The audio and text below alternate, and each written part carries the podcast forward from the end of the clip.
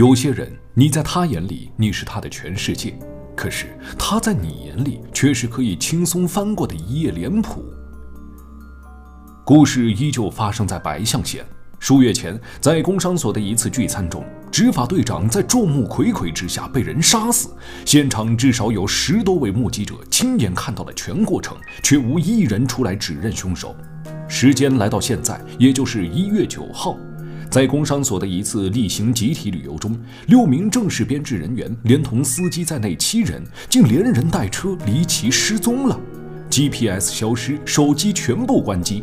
家属们发现联系不上后，第二天赶紧报了案。然而，公安局局长马党培是管行政出身的，公安专业能力有限；管刑侦的副局长李卫平又刚好请假去了上海，准备割掉耳朵后面的肉瘤。没有李卫平在，他也不知道怎么办才好。不过，一来他们没有接到特大交通事故的消息；二来车辆最后出现在高速服务区，想来也出不了什么大事儿。这群家伙公费旅游，不带家属，又手机关机，多半是去了哪个不可告人的娱乐场所。于是李卫平让人去给家属回话，让他们再耐心等等。可马党培不知道的是，这次的麻烦大了去了。因为第二天他们就接到电话，对方用的是电脑合成的机械声，声称工商所的人都在他手上，要求工商所解散其名下以办营业执照为名实行圈钱的大金公司，然后登报向公众道歉，并承诺以后再也不设立类似的组织，否则就在明晚之前杀死所有人。马党培一听，吓得赶紧把副局长李卫平喊了回来。李卫平的耳朵上还挂着那肉瘤，显然压根儿没来得及动手术就赶回来了。现在这失踪案变成了绑架案，光凭他们俩可办不了，只能赶紧一层层上报上去。在确认所有人都联系不上后，上头很快成立专案组，赶往白象县。谁知专案组的人还没到，李卫平跟马党培就再次接到消息，说工商所的人都死了，车毁人亡。事发地点在县城西南面的盘山公路，就是原来的老省道，已经废弃好些年了。马里二人听后脸色惨白，这、这、这绑匪电话里不是说明天晚上前杀死所有人吗？怎么现在还没到明天，这么快就出事儿了？妈的！如果专案组此刻已在白象县，那发现工商所的人都已全死了，专案组自然要扛一部分责任。现在专案组还没到，这事儿就完全与他们无关，责任百分百落到了马里二人头上，这一锅他们县局背定了。李卫平不愧是个有主意的人，他随即跟马党培提议道：“要不咱们先假装不知道，等专案组的人来了再通报，这样专案组起码会承担一部分责任，他们身上的压力就小些。”话说，这老李有点太不厚道了。专案组的带队组长正是我们的老熟人高栋警官，也是李卫平的老领导。他副局长的位置还多亏了高栋利剑才坐上的。然而赌场无父子，眼下重要的是自保。李卫平也顾不得那么多了。可马党培胆子小，不同意，又因高栋能力强、人脉广、关系硬，只是包不住火的。日后他要是知道马里二人故意让他背黑锅，肯定会追究。于是李卫平只能打消这个念头，立马老老实实向高栋报告了。这高栋警官也是时运不济，官场几度沉浮。前面靠解决了徐策的谋杀官员升了官，后来又遇上顾远的连环谋杀案挨了处分。好在他还有个威望高的岳父坐镇，不出意外的话，再过三年他就有望升到副厅长，可谓前途不可限量啊。可谁知，眼下又被政治上的竞争对手扔了这么个烫手山芋，说他是全省闻名的刑侦专家，接手的命案迄今为止破案率百分之百无人能及。他又曾在白象县破过大案，对白象县熟悉。再说，他去年还当过市里的刑侦副局长，地方上人脉广。白象县副局长李卫平还是他的旧下属，种种条件一综合，他全票通过，成了此次专案组的组长。真的栓 Q 了，家人们！高栋简直想把推荐他的人撞死的心都有。七名公职人员被绑架，一旦救不出来，那问责可是一大片。所幸，正当他愁眉不展地赶往白象县的途中，就接到人质已经死了的消息。一群寒假骑车露营的大学生发现了一辆翻下公路被烧毁的车辆残骸，这车正是工商所出游的那辆商务别克，车里只有五具焦尸，还有一男一女不在车上。短短时间内，这起失踪案就升级成了恶性凶杀案。案件发生在一月九号，于是被命名为“一零九特大凶杀案”。由省厅挂牌成立了专案组，整个组团队成员超两百人，其他县市公安特警也随时听候差遣，务必让高栋尽早破案。不过看目前的情况，高栋还是很乐观的。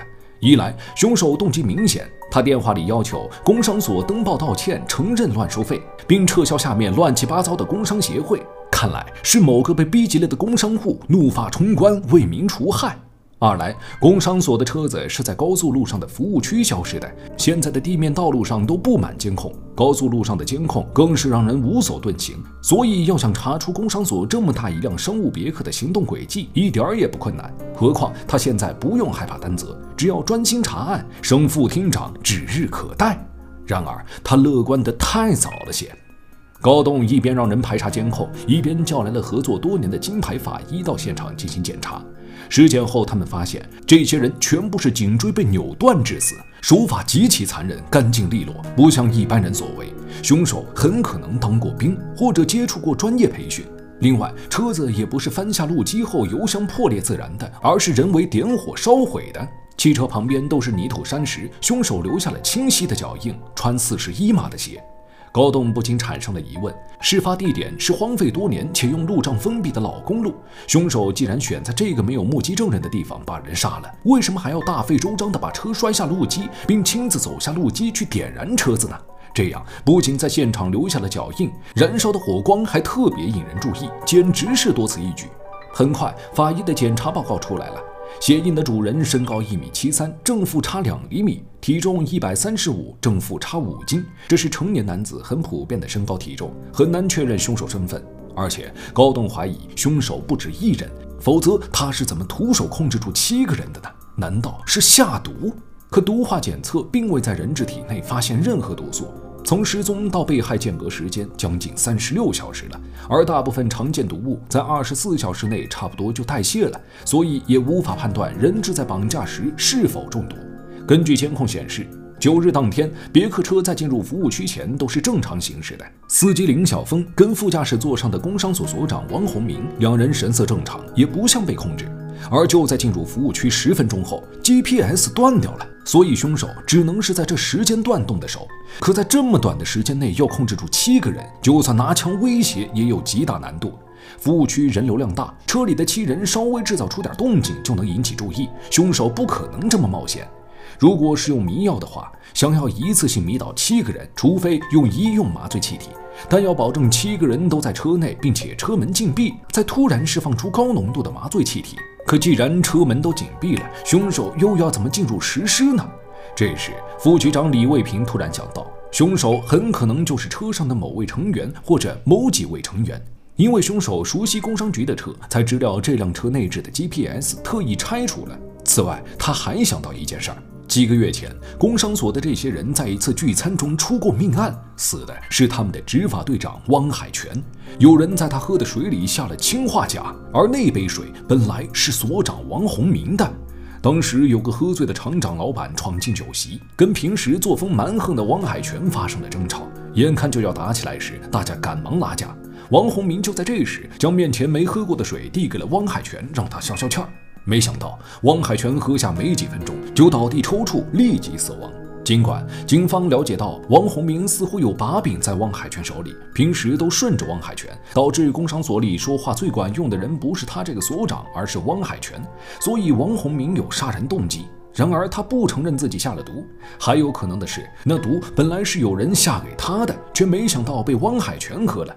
现场也没有找到人证物证，加上王洪明的背景硬，这件案子最后调查无果，草草结案了。眼下两起案件死的都是工商所的人，且凶手犯罪也没给任何人带来实际利益，那么凶手的动机都是为了报复工商所，所以会不会是同一个人所为呢？高栋想了想，不置可否。这些都是主观猜测，他还是更相信真凭实据，想等监控结果出来再说。可很快，他收到了一个令人诧异的消息。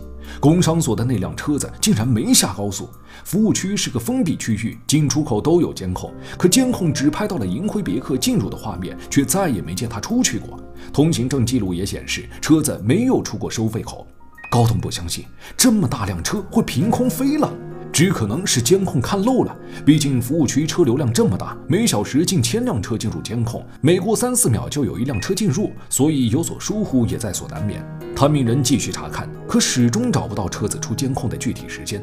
经过仔细核对，他们排除了套牌照的可能，剩下的可能就是被装进大货车里带出去了。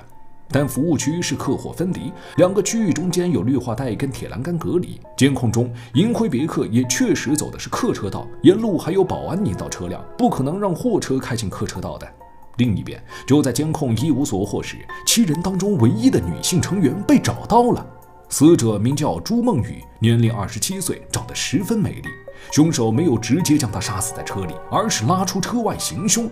老刑警怀疑是为了性侵，可法医检查后排除了这个可能。朱梦雨同样是被扭断脖子死的，不同的是，她的双手跟胸口多处曾被凶手用一块大石头砸烂，看来对她是异常憎恨。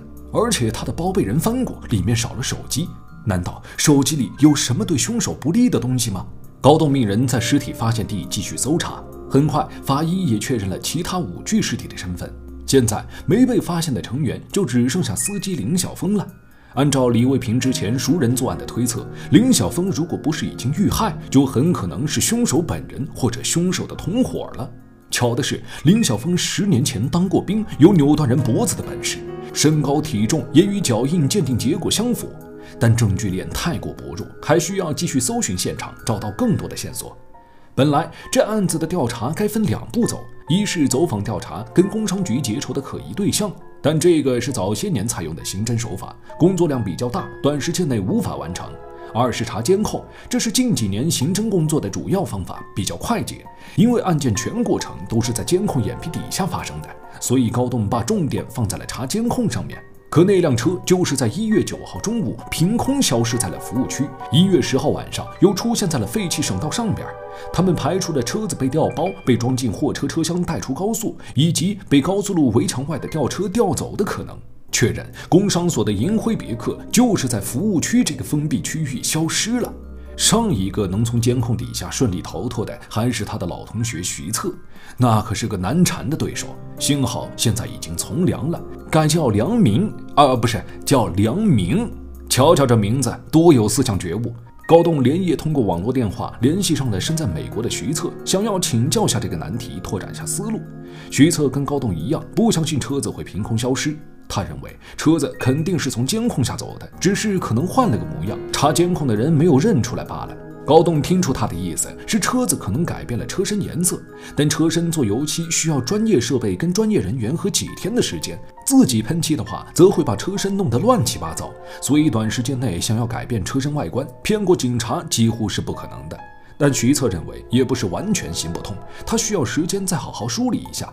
徐策相信，只要破解了别克车消失之谜，所有答案一定会呼之欲出。高栋这边也慢慢回过味儿来，他太低估凶手了。对方的反侦查意识很强，故意将他们引入查监控的思维陷阱里来。他现在必须要寻找新的侦查方向才行。如果这案子发生在九十年代，没有监控怎么破呢？总有老办法可以用嘛。于是乎，他们又从杀人动机跟凶手特征查起，而失踪的司机林晓峰成了重点排查对象。当天傍晚，李卫平的搜查队再次从案发地找到了物证。这次找到的是只手机，经确认，该手机属于朱梦雨，发现地正好位于出事车辆和朱梦雨中间。说来也巧，当时李卫平刚重新安排完现场布置工作，和两个队员一起去路边方便，其中一名队员眼尖，这才发现了手机。手机储存卡里面有一段视频，视频是偷拍的，记录了去年九月十七号工商所毒杀案的经过。画面中，林晓峰偷偷往王洪明杯子里投毒，然而没想到那杯水却被汪海泉喝了。此外，朱梦雨的手机里还有跟副所长两人的暧昧短信。如果王洪明死了，所长的位置就理所应当的由副所长顶替了，所以很有可能是朱梦雨拿视频威胁林晓峰再杀王洪明一次。但林晓峰想着证据在朱梦雨手里迟早是个隐患，所以干脆把所有人都杀了。高栋听完这番猜测后摇摇头。林晓峰给王洪明下毒的动机是什么呢？报复工商所吗？可他自己就是靠工商所吃饭的人，他感觉到一些不对劲儿，于是再次联系了徐策，给他看了视频。徐策发现了两个疑点：第一，视频的镜头从一开始就锁定在了林晓峰身上，难道朱梦雨未卜先知林晓峰会给王洪明下毒，于是提前准备好手机拍下罪证吗？另外，怎么确定这个视频就是朱梦雨拍的呢？尽管视频里出现了拍摄人的手，但刚好背光看不到指纹或者掌纹，无法确定是朱梦雨的，但肯定是个女人的手。几根手指都削了指甲，唯独中指的指甲很短。徐策注意到了这一点，他想到第一个原因可能是中指指甲磕到了，于是修正过。至于第二个原因，没有点知识储备的人都不会想到。而高栋经过徐策的点拨，也秒懂了其用意。手机主人需要在夜晚慰藉自己，所以需要将中指打磨平整。于是高栋很快来到朱梦雨的尸体面前进行比对。尽管他的手被砸烂了，但好在指甲还是完好的。而他的中指果然和视频中一样没有续指甲。只是为什么凶手要把朱梦雨的手砸烂呢？高栋不由得起了疑心。对此，法医表示很好理解啊，可能是林晓峰怨恨朱梦雨偷拍他犯罪的视频，于是杀死朱梦雨后，拿起石头，嘴里骂着：“叫你拍，叫你拍，老子砸烂你的贼手！”高栋闻言有些无奈，法医啥时候也学会犯罪心理学了？高栋让法医查证后，发现朱梦雨的指甲都是最近修剪过的，所以他仍然怀疑视频里的手可能不是朱梦雨的。只是目前大家似乎都认定了林晓峰的嫌疑最大，都往林晓峰是凶手这个方向查，并且很快查到了新的东西。林晓峰三十三岁，本地人，高中学历，家庭收入低。当兵退伍后，给摩托车修理店打过工，后来自己开了个修理铺，但经营不善，坚持两年多后就关门了。在之后应聘到工商所当司机，妻子是同乡，结婚五年，有个四岁的儿子，全家靠林晓峰一个人的工资吃饭。有点奇怪的是，林晓峰当司机的工资每个月就一千多，但去年他们家竟买了套房子，装修跟家电也都不便宜，很难不让人起疑心。况且从他妻子嘴里得知，案发前几日，林晓峰有几次很晚出去，就在工商所出游前一晚也是很晚才回来，并且自打国庆后，他就总是心事重重的样子。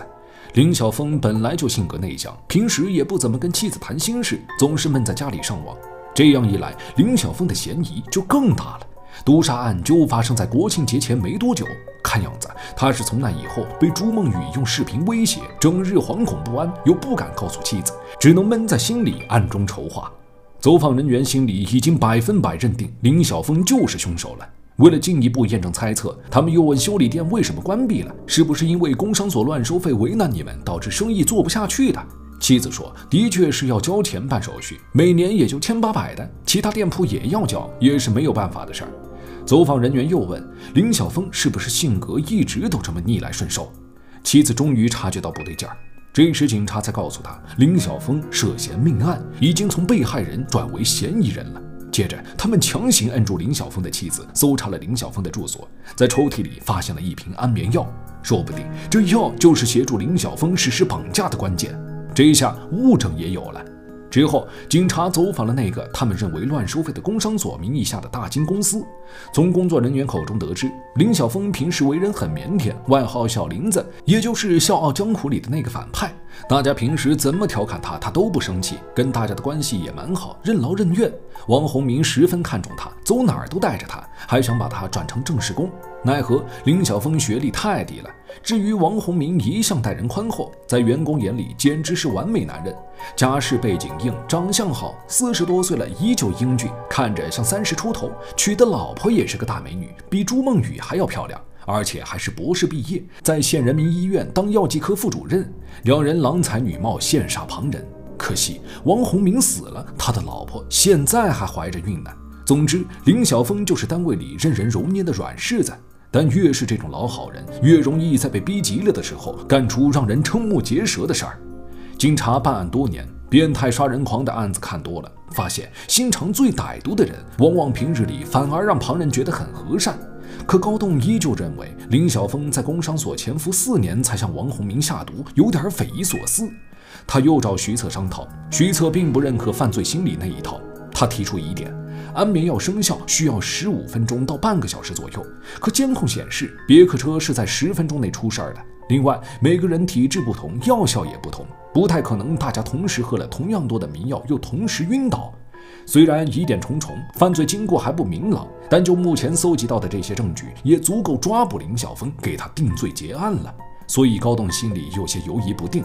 但徐策眼明心亮，一针见血地指出。你们先假设林晓峰是本案凶手，先入为主的给出结论，然后再找线索，想印证你们的结论是正确的，那么你就只会去注意到那些和你猜想符合的线索，而抛弃和你猜想违背的线索，这是很不客观的。现目前所谓的林晓峰是凶手的证据，其实很容易就能被推翻。闻言，高栋有些无奈道：“老同学，可是现在该怎么办？”如果林晓峰不是凶手，或者还有其他同伙，我真感觉这案子办起来力不从心了。徐策笑了笑，或许破局的切入点还得回到别克车消失这件事儿上，一切的疑惑都和这件事儿密不可分。高栋心里也明白，他也怀疑林晓峰不是凶手，可大家都在等着林晓峰落网结案，就连查监控的事儿都淡了下来。高栋哪怕心里存疑，也不好打击大家的信心，跟整个队伍唱反调。他只好悄悄安排人继续调查工商局几人的私生活。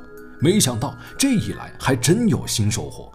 王洪明的妻子骆慧慧比王洪明小了十岁，是在工作第二年经人介绍与王洪明闪婚的，现在已经有了近八个月的身孕。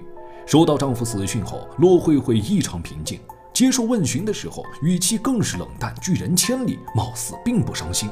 在得知林晓峰是凶手后，更是咄咄逼人，质问警察为什么不直接抓了他。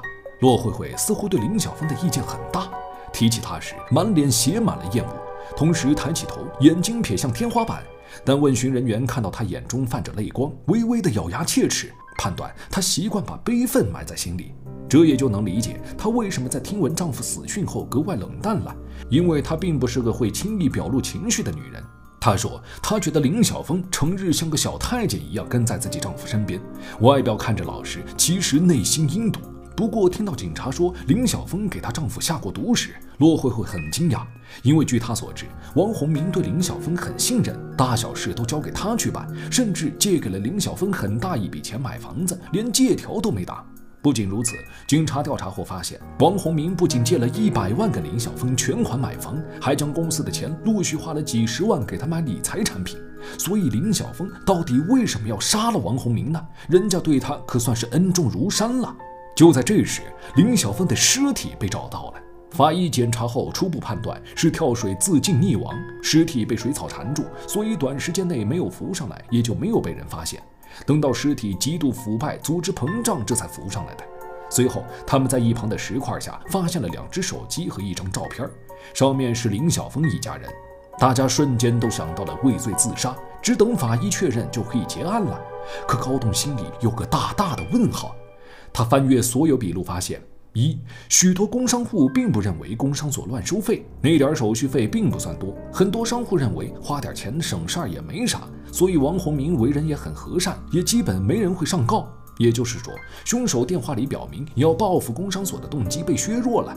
二，大金公司是王洪明个人成立的，管理人员就是工商所的那几个人，其他工作人员都是外包合同工。但王洪明每年都给员工分红利，尤其是朱梦雨他们几个正式工，每年可以拿到几十万。王洪明还承诺给他们股份，不过为了安全起见，后来公司转到了妻子骆慧慧名下。现在王洪明死了，财产都是骆慧慧的。也就是说，这起凶杀案有受益人了，那么就有必要排查其犯罪动机。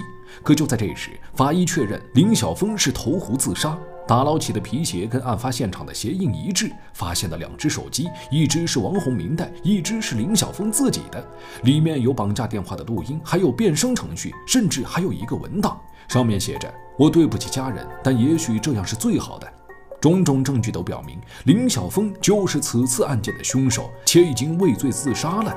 年关将至，大家都等着结案拿奖金回家过个好年了。可高栋却开心不起来。他认为林晓峰的犯罪动机跟犯罪经过始终很模糊。这时，身边负责走访骆慧慧的亲信告诉他，王洪明前前后后借给林晓峰的钱加起来有两百来万。有可能王洪明私下找林晓峰还钱，林晓峰还不上就下毒，而这事儿被朱梦雨拍下，随后告知了王洪明。王洪明得知后不再信任林晓峰。这种情况下，林晓峰为了巨款，也为了掩盖误杀汪海泉的事实，就把王洪明杀了，顺便把给他画账的财务朱梦雨以及其他知情人都一并杀了。这样就不担心公司找他家里人还钱了。打绑架电话只是为了干扰警方视线，让人误以为犯罪动机不是为了钱。但高栋并不这样认为。即便林晓峰自杀了，按照法律，他的个人财产会被拿出来赔给被害人家庭。所以，如果林晓峰真想自杀，把钱留给家人，就不应该留下手机里这些证据了。这样，警方就没法证明他是凶手，也就不用拿他的个人财产进行赔偿了。只可惜，人死了，犯罪动机无法完全还原。也许是性格内向的林晓峰走了极端思维呢？许多暴力犯罪分子都是脑子想不明白，你根本想不通他为什么要走这条路。至于犯罪经过，就在于工商所的银辉别克是怎么消失的难题。对此，徐策已经想到了一种破局方法。如果把封闭的服务区比作一个盒子，进出口的监控就好比在盒子的两端各开了一个小孔，所有进入监控的车辆模拟成通过小孔进入盒子的蓝色小球，随后蓝色小球也会通过另一端的小孔滚到盒子外边，两个小孔都会自动记录每一颗进出小球的颜色。我们把工商所的那辆车想象成红色小球，它跟着蓝色小球一起进入到了盒子里。过些时间后，我们把盒子打开，发现红色小球不见了。那么只有两种可能，一种是红色小球还在盒子里，只是被涂成了蓝色，这种情况已经被否定了。警察排查服务区后发现，除了一辆蓝色的别克因为需要维修停留在修理店，并且是在案发后才开走的之外，再没有其他别克车在监控排查的案发时间段滞留在服务区了。那么就只剩下一种可能了：红色小球在盒子里被涂成了蓝色，混在其他蓝色小球里滚出去了。也就是说，银辉别克还是通过改变外观的形式从监控底下直接开走的，只是查监控的人员没有注意到它。为了验证这个猜测，徐策建议高栋直接统计通过监控的别克车数量，因为不管怎么伪装车身颜色、细节跟车牌，进出监控的别克车总数是不会变的。于是高栋让人把通过监控的所有别克车都按颜色分类记录了下来。可统计后还是发现，出监控的别克车比进监控的少了一辆，少的正是工商所的那辆银灰色别克。这究竟是怎么回事呢？高栋抓破脑袋都想不明白。如今整个专案组的人除了他，恐怕已经没人关心车是怎么消失的了。毕竟林小芬的犯罪证据已经足够结案了。马党培跟李卫平都希望能赶在年前结案。其他专案组的成员也是希望快点结案回家过年，就连王洪明的靠山叔叔也希望尽快给个交代。可高栋心里总觉得另有玄机，怕结案以后再出事情。徐策笑了笑说道：“就算现在结案，以后也不会出其他的问题的。如果林小峰背后还有人，从头到尾没留下线索，一直躲在幕后，那么这件事了结后，他更不会现出原形了。”他花了这么多功夫隐藏自己，好不容易等到结案了，他当然不会再做犯罪的事儿，让你们重新查回去。高栋点了点头，但徐策却突然冷不丁丁地问了一句：“我的老同学，对你来说是真相重要还是仕途重要？如果晚几天结案影响不大的话，我们可以再试试。”高栋咬了咬牙：“试试就试试。”这一次他听从徐策的意见，把重点回归到服务区的监控上面，果然让他找到了突破点。当时统计数量的时候，他们忽略掉了服务站里修理店停留的那辆蓝色别克车。他进监控的时候被统计到了，而出监控的时间却不在排查时间段内，所以少的那辆车正是他。而加上他之后排查时间段内进出别克车的总数的确是一样的，可该出服务区的银灰色别克少了一辆，那么就是说蓝色的别克多了一辆，就意味着所有的银灰色别克中有一辆在出监控的时候变成了蓝色。毫无疑问，就是工商所的那辆银灰色别克变成了蓝色，从监控底下离开了服务区。而修理店那辆车是个掩护。工商所的车子进入服务区后，跟修理店的蓝色车换了车牌，再通过某种方法将自己改成了蓝色，成功替代他出了监控。凶手能设计出这么巧妙的办法躲避监控，一定对空间跟数字有强大的敏感度。高栋不相信，只有高中学历的林晓峰会有这个本事。现在只要看看汽修店里有没有监控，查查到底是谁把这辆蓝色别克留在店里的，就能找出真正的凶手。但是很可惜，店里没有安装监控。过了那么些天，老板也早就不记得车主的长相了。不过他倒是想起了一件事情：那人左耳朵上长了个肉瘤，像个小耳朵，这点印象倒是挺深的。闻言，调查官紧张地咽了咽口水。左耳下面有个肉瘤，那人不就是？不可能啊！怎么会是李卫平呢？高栋在得知此事后也是震惊不已。李卫平是他的学弟，都是浙大心理系毕业的，有作案的能力。等等，浙大前边我们讲过的《逻辑王子的演绎》里，徐策是浙大数学系的；《化工女王的逆袭》里的陈静是浙大化学系的；物理教师的时空轨迹里的顾远是浙大物理系的。现在又加一个浙大心理系，有点东西呀！我上网一查，发现作者紫金陈也是浙大毕业的，而案件长发地白象县竟然是紫金陈的老家。呃，这一波广告推广做的实在妙啊！民风淳朴，白象县人才辈出，浙大生呐。呃，说回正题啊，高栋立刻去查了李卫平在案发时的行踪，结果发现李卫平压根儿没去过上海做手术，他只在白象县到邵氏之间来回。那么答案非常清晰了，他就是真凶。在知道答案后，回过头去看整起案子，很多疑点也在瞬间得到了解释。李卫平也是一米七多的个子，体重应该比林晓峰重些，但在法医鉴定的误差范围内。他是刑警，准确说是名素质极高的刑警，武力值高。他办案有水平，且精通各种侦查手段。当然，他也精通反侦查了。而且，朱梦雨的手机也是李卫平和搜查队员在旁边撒尿时意外发现的。正是由于手机里那段视频，警方才肯定林晓峰是凶手。可李卫平为什么要这么做呢？他可是副局长啊，前途一片光明，为什么会犯下如此大错？一切都是因为一个巴掌。去年工商所的毒杀案是李卫平负责处理的。当时他找王洪明进行问询时，对方不仅出言侮辱他，还打了他一巴掌。就连工商所的其他人也敢仗势欺人，出言不敬，态度极其嚣张。想到他拼死拼活付出，还不如这帮人挣得多；想到那些被乱收费却敢怒不敢言的工商户；想到他自己一个副局长就因为没背景、没关系而被看不起。李卫平本就对工商所心有不满，这个巴掌无疑成了导火索。于是，当朱梦雨把拍下林晓峰下毒的视频交给他时，他并没有抓捕林晓峰，因为那个汪海泉平时乱罚款、乱收费，他的死讯可以说是工商户们的喜讯。接受调查的工商户们无不流露出幸灾乐祸。所以，这样一个人是不是该死呢？那要是整个工商所的人都死了，岂不更好呢？李卫平不仅想要为自己出口恶气，还要为社会伸张正义，来一个普天同庆。到时候，说不定他这个为民除害的神秘杀手还会在民间广为流传。想到这些，李卫平内心的犯罪欲望骤升。跟罪犯打了这么多年交道，这一次终于轮到他来当罪犯了。他有绝对的自信，可以筹划一起无人可挡的完美犯罪。但这么大的命案，不查出凶手是不可能结案的。于是李卫平又想到了让林晓峰加入自己，他不仅是最好的帮凶，也会是最好的替罪羊。而林晓峰果然是因为还不起钱，被逼得要卖房子，才铤而走险想要杀王洪明。但没想到杀错人了，还被王洪明察觉了。于是，在李卫平的要挟下，很快同意了共同谋杀王洪明的计划。告诉了他公司去集体旅游的时间，只是他没想到李卫平要杀的是整车人，包括他自己。李卫平将县局里收缴上来的迷药交给林晓峰，让他下在了自制饮料里，从而控制住整车人。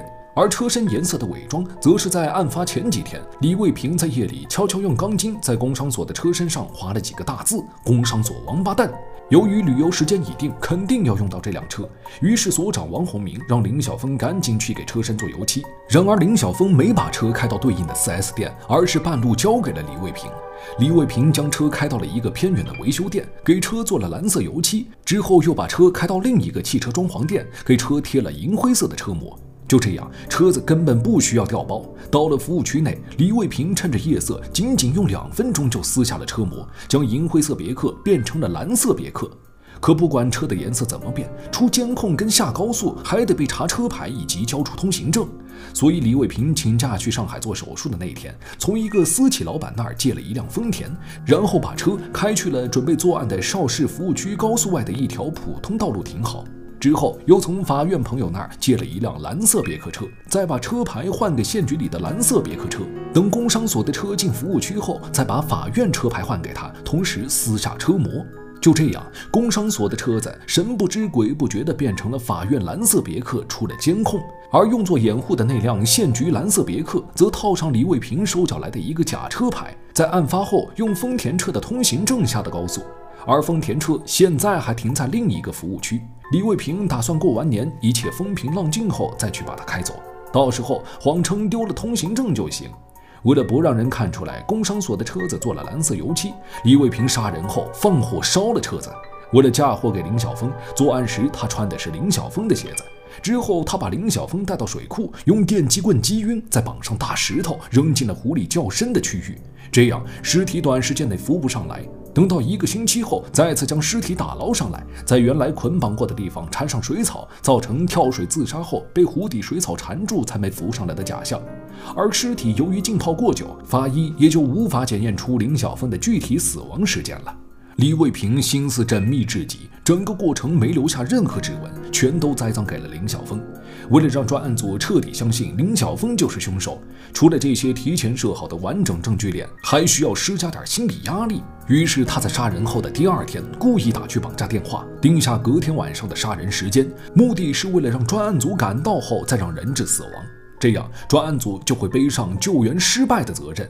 而迫于问责压力，专案组必然期望尽快破案。李卫平就可以利用专案组的急切心理，在恰当的时候把林晓峰犯罪的线索逐一展现出来，一切都会水到渠成。可人算不如天算，李卫平也没想到半路杀出的几个大学生意外破坏了他的计划，海的尸体在专案组赶来前就被发现。如此一来，他们急于破案的压力也不复存在了。于是李卫平忍不住一再推进进度，先是提醒高董，此案可能跟数月前的毒杀案是同一人所为，将嫌疑引到了林晓峰身上。接着又引导大家发现朱梦雨的尸体跟手机，坐实林晓峰犯罪事实。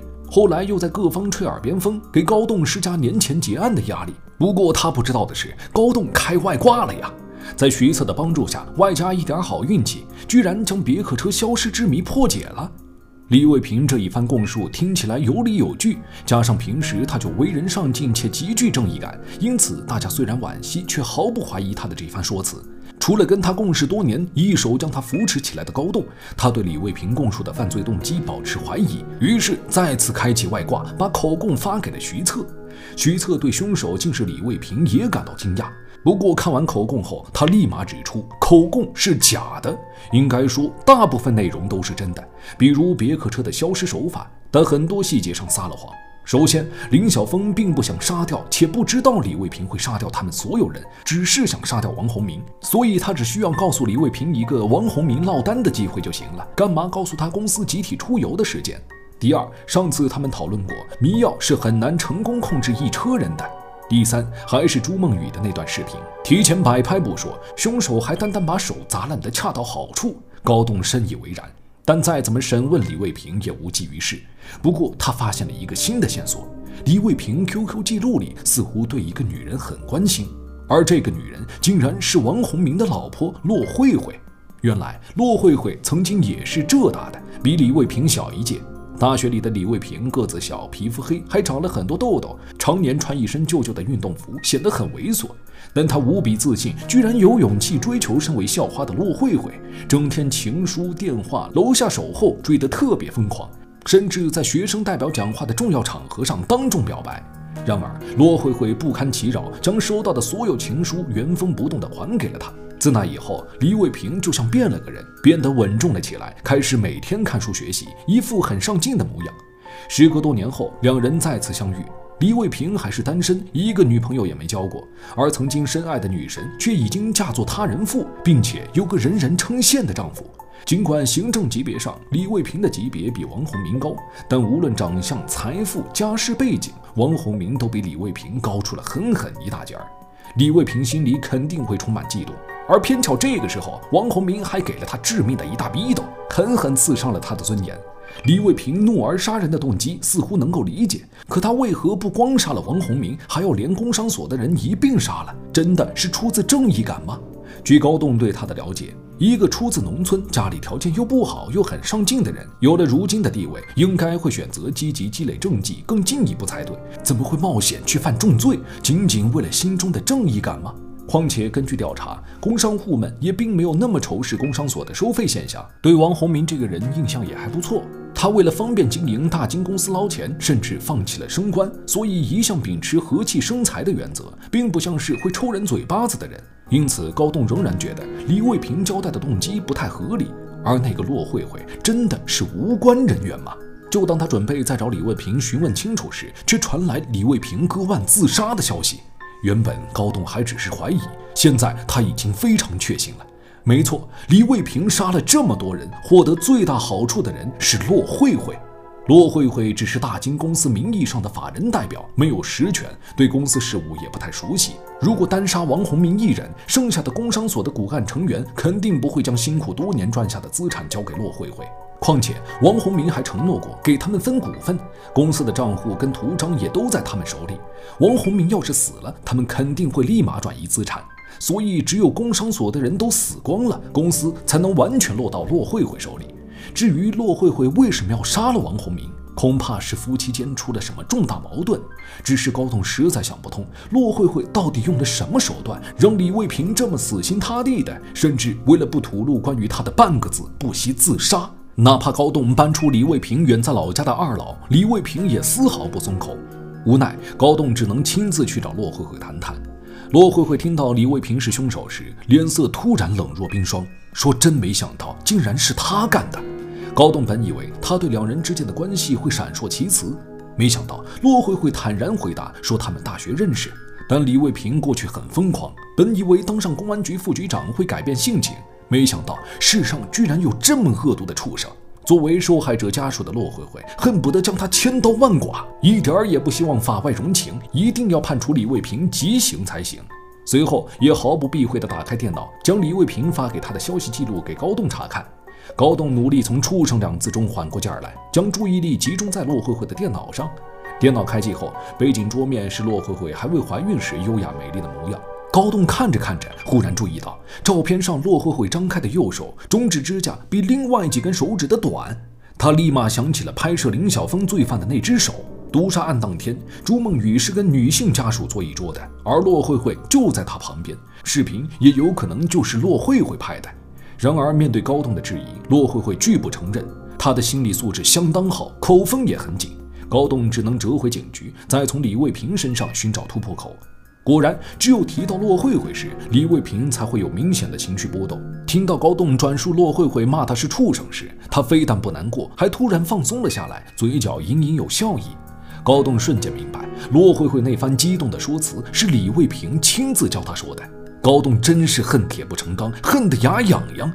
李卫平深知自己死刑跑不掉了，看着急切追求一个真相的高栋，他要了一支烟，缓缓地开口：“好吧，我告诉你真相。不过这个真相未必是你想要的真相。事情还是要从那桩毒杀案说起。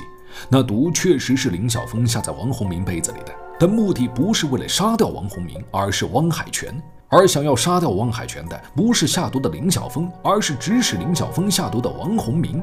只因他有把柄在汪海泉手里，这个把柄就是完美好男人的王洪明竟然是个同性恋，而他的对象正是司机林晓峰。王洪明条件优秀，在三十七岁时经人介绍娶了同样优秀的浙大女博士骆慧慧。或许是为了掩人耳目，或许是为了借用骆慧慧的优秀基因给王家留下一个后代作为交代。总之，婚后二人关系冷淡，骆慧慧的中指指甲恐怕也是从那时候剪短的。林晓峰个子小，长相英俊，王洪明十分喜欢他，处处带着他，还经常带着他上门吃饭。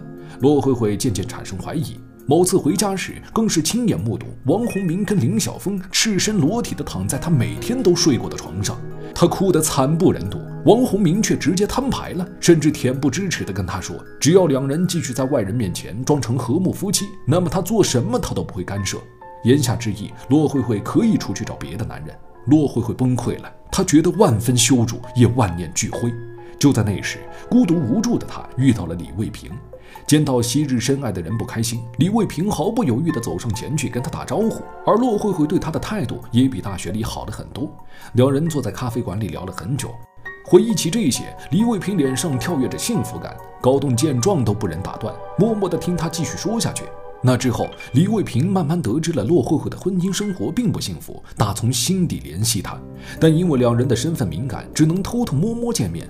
李卫平还专门给了骆慧慧一部不记名的手机，方便两人联系。难怪高栋当初查不到案发前后两人有联系的记录。按理说，王洪明并不会干涉骆慧慧跟其他男人私会，所以他对李卫平应该没有太大的威胁才对。但直到几个月后，骆慧慧告诉李卫平自己怀了他的孩子，而他不敢告诉王洪明，也怕等孩子生下来被王家发现不像王洪明后，肯定不会放过他，所以准备把孩子打掉。也就在这个时候，李卫平才对王洪明起了杀心，也只有这样才能永绝后患，跟骆慧慧光明正大的在一起。而机会也很快来了，王洪明难以忍受汪海泉的威胁，准备设计将他铲除。当李卫平从骆慧慧那里得知此事时，便从县局里拿了一些氰化钾交给骆慧慧，让他交给王洪明去毒杀汪海泉，然后拍下王洪明作案的视频，借此拿到王洪明的把柄，以便日后顺利除掉他。然而，没想到的是，王洪明是个草包，光有杀人的心，却没有杀人的胆量。他把毒药交给了林晓峰去下，而李卫平当天故意带队来到同个地方聚餐，为的就是案发后第一时间控制现场。他回收了林晓峰手里的毒药，所以警方没有找到物证。为了保护骆慧慧，他保下了王洪明跟林晓峰两人，所以案件最终不了了之。而那段视频里拍到林晓峰下毒瞬间的同时，也拍到了骆慧慧的手，没法剪掉。所幸没有拍清楚掌纹跟指纹，只有指甲暴露的比较清晰。于是李卫平就让骆慧慧把指甲都修了一遍。之后杀死朱梦雨的时候，故意把她的指甲按照视频里骆慧慧的修剪了一下。可惜李卫平并不知道骆慧慧指甲长短不一的原因，否则肯定会对她更加怜惜。高栋决定不告诉他。尽管李卫平拿到视频后有了压制王洪明的筹码，但他还是不能高枕无忧。只要王洪明活着一天，他与骆慧慧的爱情就永远不见天日。他无法容忍只有片寸的光阴，他需要整个艳阳天。于是他得继续想办法杀掉王洪明，并且打算一石二鸟，用林晓峰当谋杀王洪明的替罪羊。可之后李卫平又担心，万一工商所里不止汪海泉一个人知道王洪明跟林晓峰的事儿呢？如果贸然杀了王洪明，警察调查起来时，有人将他俩的事儿抖落出来，哪怕李卫平嫁祸给林晓峰，也会引起怀疑。因为林晓峰是王洪明的恋人，两人关系没有不和。王洪明也在持续不断的给林晓峰钱财，林晓峰没有任何动机跟理由杀害王洪明。于是李卫平想到铲除所有人，尤其是在骆慧慧告诉他，若王洪明死了，大金公司的资产会被工商所其他人瓜分后，李卫平坚定了杀掉所有人的决心。这样不仅可以掩盖杀害王洪明的动机，还可以制造一个仇视工商所、仇视社会的动机给林晓峰。他当过兵，开过汽修店，又倒闭了，加上性格内向，很符合仇视社会的特征，所以整个犯罪过程他都刻意模仿林晓峰的习惯，把林晓峰的尸体沉下湖底，不仅是为了掩盖死亡时间，还为了让尸体组织腐败，避免法医发现他括约肌有问题，从而发现这个核心真相。那李卫平是怎么让林晓峰配合自己的呢？当李卫平从骆慧慧那里得知工商所的人会例行集体旅游时，他便想好了，这是杀死一车人最好的机会。而他不但用那条下毒的视频威胁林晓峰帮助他，还用了林晓峰与王洪明上床的视频威胁，并欺骗林晓峰说只是绑架整个工商所的人，不会伤害任何一个人，只是制造一起大案，然后再由他来破获此案，以此立功。天真的林晓峰答应了。李卫平经过多次计划和实时踩点，决定在邵氏服务区下手。之后，他再让骆慧慧给王洪明建议安排走经过服务区这条路线。骆慧慧还不知道李卫平打算杀死所有人，于是照做了。而王洪明也的确选择了这条路，但也许不是听了妻子的建议，而是因为李卫平也让林晓峰向王洪明提了建议，走他安排好的路线。真是不知道该说骆慧慧可怜，还是李卫平更可怜。高栋听完李卫平所有供述后，只觉得这么明显的美人计，难道李卫平一点都没察觉出来吗？骆慧慧先是吐露婚姻不幸，激起李卫平的联系，再告诉李卫平自己打算打掉孩子，激起李卫平想要杀害王洪明的心，之后又吐露大金公司的资产问题，进一步让李卫平想到杀掉全部人，并告诉他集体旅游的时间，让李卫平有了下手的时机。说他不知道李卫平想要杀掉全车人，高栋绝对不信。控制全车的人也的确不是什么迷药，而是之前他们猜到的医用麻醉药。只是他们当时完全没有想到，这个麻醉药正是在县医院当药剂科副主任的骆慧慧提供的。李卫平在车内空调风扇那里装了一个麻醉机，车子进入服务区后，让林晓峰假借检查引擎盖的时候，趁机开启麻醉机，随后回到车内打开空调，关上车门并锁住，车内的人便会在一分钟内集体陷入昏迷。李卫平自认为很聪明，可在高栋眼里，他被骆慧慧耍得团团转，这一切都是骆慧慧的暗示啊！高栋痛心疾首地告诉李卫平，他被骆慧慧欺骗了，他却认为高栋是在挑拨他跟骆慧慧之间的关系，因为骆慧慧一直很担心他，一直说这样做会不会有危险，而他是自己下定决心要为骆慧慧铲除所有阻碍的。高栋看着他那坚定不移的表情，知道他已经陷得太深。旁人一目了然的事儿，他却陷在里面出不来。哎，他跟骆慧慧到底谁才是学心理学的？最高明的人，他让别人为他做一件事儿，不会求着他，反而会让别人倒过来求他，求他让他去做这件事儿，这才是心理学的最高境界。而真正的美人计，也正如某位网友所说。是你觉得他是你今生只可遇见一次的缘分，他万般珍贵，独一无二，你要保护他，帮助他，拯救他。你往刀山火海去，满眼都是他的影子，满心都是爱的誓言。死的时候你都很满足，因为你遇到了爱情。李卫平正是将这段话体现得淋漓尽致。他不惧让高栋知道真相，因为仅凭他单方面的口供，而没有任何真凭实据，高栋是抓不了骆慧慧的。见高栋气得腮帮子都鼓了起来，李卫平又说：“原来的真相不好吗？对所有人都好。对王洪明来说，没人知道是他杀了汪海泉，他的名誉保住了。对我来说，大家都认为我是为了社会公益而杀人，心里会同情我。我爸爸是个乡村教师，如果他知道我是因为正义杀人，虽然悲痛，但总比知道真相好。而对于你们专案组来说，这么复杂的案子破了，肯定会各种荣誉加深。我会坦然认罪，绝不翻供。”对整个司法系统来说，杀人犯被处以死刑也是威慑犯罪者最好的工具。总之，对各个方面都有好处，不是吗？高栋听完默不作声。狄卫平叹了一口气，继续说：“老大，我告诉你真相，不是因为害怕自己挺不住审讯，也不是因为被你的话打动，而是想要你知道，大家想要的真相是对各方都好的真相，而真正的真相，没有任何一方愿意接受。”你追求的是真相，还是一个大家都想要的真相呢？这句话如同一块巨石，深深砸进高栋的心里。高栋无言以对。良久后，他站起身，准备离开。李卫平叫住了他，求他最后帮自己两件事儿：一是李卫平知道判刑后个人财产要赔给受害人，于是提前把所有积蓄四十万打给了父母。现在他请求高栋不要追究，留给父母养老。另外，他家里书架子上有个铁盒子，里面是大学时被骆慧慧退回来的所有情书。他请求高栋在他执行死刑后帮忙交给骆慧慧，让他留个念想。高栋已经什么话都说不出，他沉默地走向门外，听到身后的李卫平轻声说了句“谢谢”。半年后，李卫平被执行了死刑，高栋经此一案获得了高神探的美誉。如今的他已经是省刑侦总指导员，明年换届升任副厅长，主管全省刑侦工作。而李卫平的案子也成为了他刑警生涯的最后一案。等成了副厅长之后，他最多给予理论上的指导，平时主要给下属单位下指标、做考核、安排人事。又是一年国庆节，他抽空回到白象县帮李卫平完成最后的请求。那个让李卫平到死都放心不下的女人，在李卫平死刑前一次都没有去探视过。罗慧慧生了个女儿，名叫王若然，名字里半点纪念李卫平的味道都没有。甚至当高栋把铁盒交给他时，他也拒不接受，并说：“那个畜生给我这个干嘛？看到就反胃。”想起这家伙大学时的行径，我就头皮发麻。李卫平死了，我恨不得放鞭炮。这死人的东西干嘛拿给我？高栋闻言气得咬牙切齿，他质问罗慧慧：“难道他对李卫平的所有付出就这么不屑一顾吗？”罗慧慧却面露不解地反问他。付出付出了什么？高栋明白，他不可能承认与李卫平的关系，而此事已经风平浪静，自己也不便再与他争执，横生瓜葛。于是他强忍怒火，贴在骆慧慧的耳边说：“事情过去了，有些话真没必要说出来。但你想想孩子吧，留着以后看看也好吧。”不料骆慧慧听后瞪圆了眼睛，生气地说：“关我孩子什么事儿？”高栋再也忍受不了这个女人的虚伪了。他脱口而出道：“你女儿身上毕竟留有她的血脉。”骆慧慧闻言不由得一声冷笑。她从未拿正眼瞧过李卫平，怎么可能跟李卫平有什么？再说，她女儿是 B 型血，难不成这么巧，李卫平也是 B 型或者 AB 型血吗？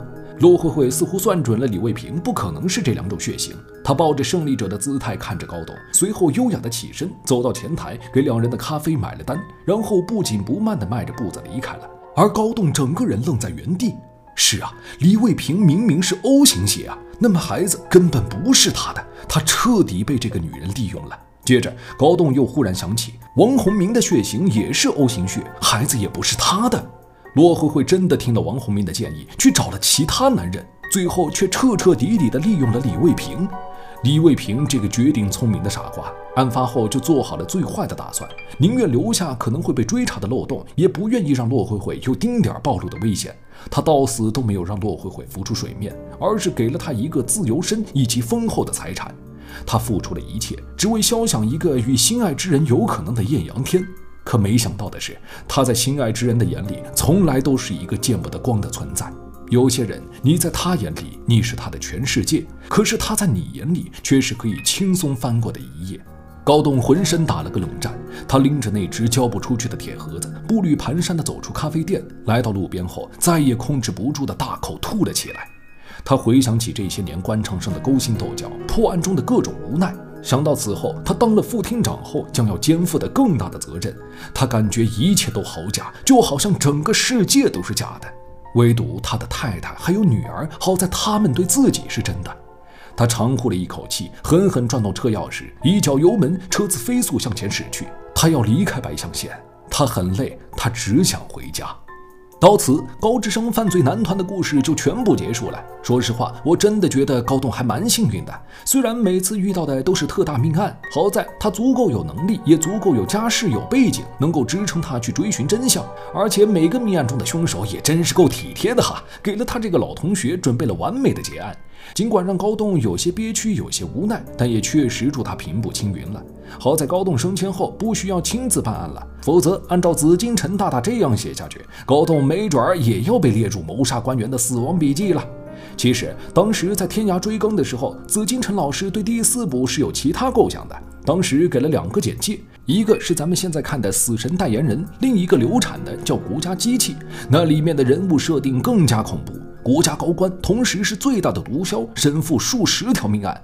可惜啊，这部作品因为种种原因没能创作出来，实在遗憾。真希望有生之年还能看到高智商犯罪的续作。